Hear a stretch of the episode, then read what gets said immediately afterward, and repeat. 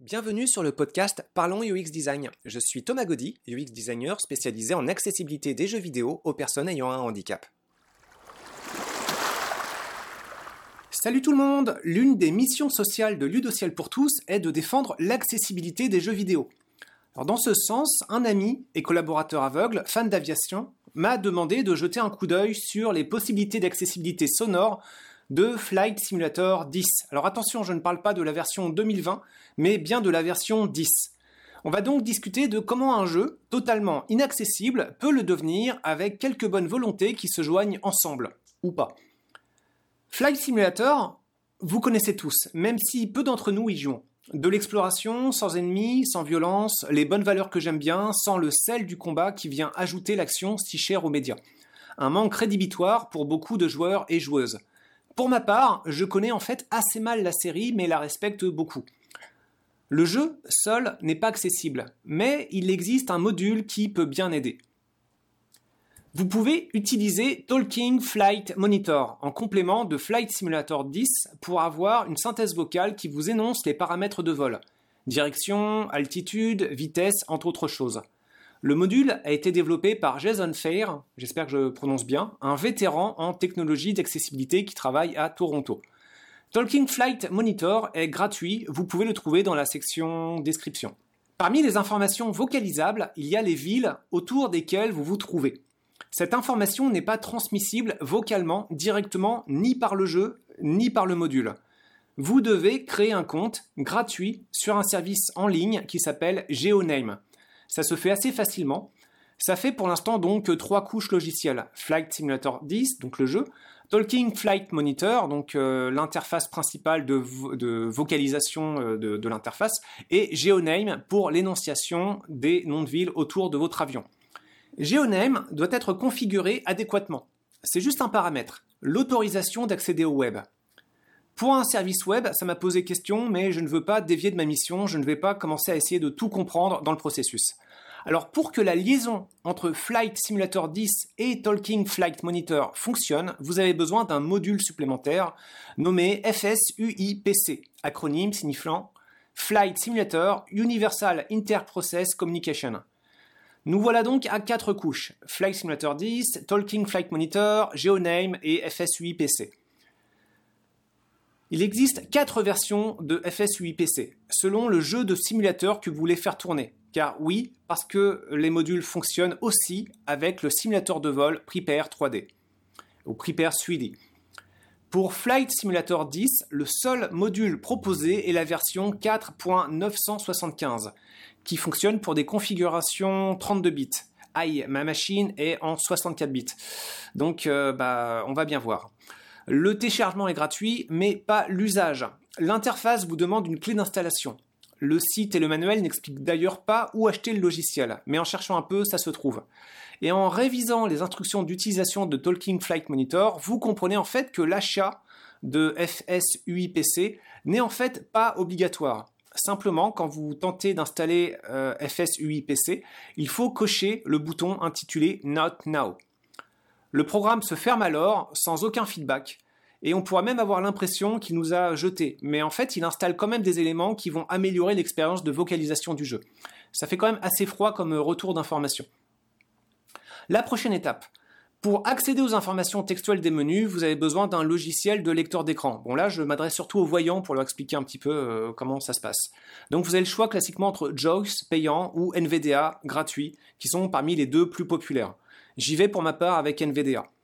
Nous devrions d'ailleurs avoir tous un logiciel de lecteur d'écran pour améliorer l'accessibilité de nos projets numériques. Vous pouvez le trouver lui aussi en descriptif. Note pour les voyants, donc un lecteur d'écran euh, pour utiliser un ordinateur, c'est vraiment la base. Mais pour les voyants, c'est important de rappeler que cette surcouche est omniprésente dans l'utilisation de l'informatique. L'ordre de lancement des couches logicielles est important, d'après le guide en tout cas. Donc vous faites d'abord votre compte GeoName, vous le configurez en autorisant l'accès web, Web Access sur l'interface. Euh, vous exécutez ensuite FSUIPC, mais sans l'acheter, donc vous appuyez sur le bouton Not Now. Vous installez ensuite Flight Simulator 10, il va déployer plein de petits composants ici et là sur votre machine. Vous lancez le jeu. Une fois que le jeu est lancé, vous démarrez un vol. Ensuite seulement, d'après le guide, vous exécutez Talking Flight Monitor. L'interface vous demande votre identifiant GeoName. Vous devez alors entendre le nom de la ville la plus proche de votre avion. Check, ça marche. À ce stade, pour ma part, j'étais vraiment plein d'espoir. Effectivement, pas mal d'éléments sont vocalisés dans le jeu. Là où ça a coincé pour ma part, c'est sur la prise en compte des commandes pour vocaliser la situation de l'avion. L'orientation, la vitesse, l'altitude, j'ai envie de dire les informations essentielles. Talking Flight Monitor propose des commandes globales. Par global, ça veut dire que la fenêtre n'est pas supposée recevoir le focus de la part du joueur ou de la joueuse. Elles peuvent aussi être reçues depuis euh, d'autres fenêtres, donc depuis la fenêtre du jeu principal, Flight Simulator 10. Donc à première vue, ces commandes entrent en conflit avec celles très nombreuses de Flight Simulator. Donc les commandes de Talking Flight Monitor peuvent entrer en conflit avec les commandes de Flight Simulator 10. Mais en fait, pour lancer les commandes de Talking Flight Monitor, il faut en lancer une première. Et par défaut, cette première commande, euh, c'est le crochet droit, left bracket. C'est dans le chemin application, puis settings, puis hotkeys. Là, vous pouvez voir un petit peu euh, quelles commandes, euh, quelles commandes de clavier permettent de lancer quelles commandes pour votre euh, vocalisation. Donc en fait, euh, le crochet droit, pour ma part, c'est pas pratique. Sur mon clavier canadien, c'est déjà une combinaison de touches pour réussir à le sortir. Vous pouvez donc, sur les settings de euh, Talking Flight Monitor, changer la touche. Mais attention, il n'y a pas de possibilité de retour aux paramètres initiaux. Ce qui peut intimider un petit peu parce que bah, si on fait un peu n'importe quoi, on ne sait pas trop comment remettre à la normale. Euh, c'est là que ça coince un peu de mon côté. Les commandes ne sont pas prises en compte. J'essaye diverses approches qui ne fonctionnent pas. J'ai donc un flight simulator qui reste semi-vocalisé. Un échec?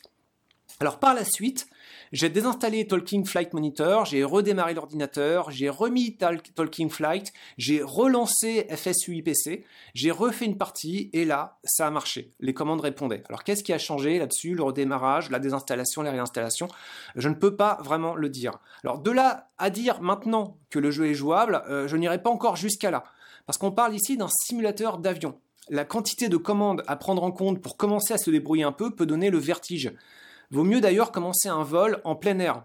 Euh, si possible. D'ailleurs, prenez en note les commandes de Flight Simulator 10 d'une part et de Talking Flight Monitor d'autre part sur une seconde machine que vous pouvez euh, là encore vocaliser. Cela vous permettra plus facilement de les consulter une fois que vous serez en plein vol, en plein jeu. J'espère que cette vidéo pourra être utile pour illustrer les efforts combinés de plein de gens pour apporter plus d'accessibilité sur un projet on comprend en fait que c'est un empilement de couches pour obtenir une plus grande ouverture à un plus vaste public.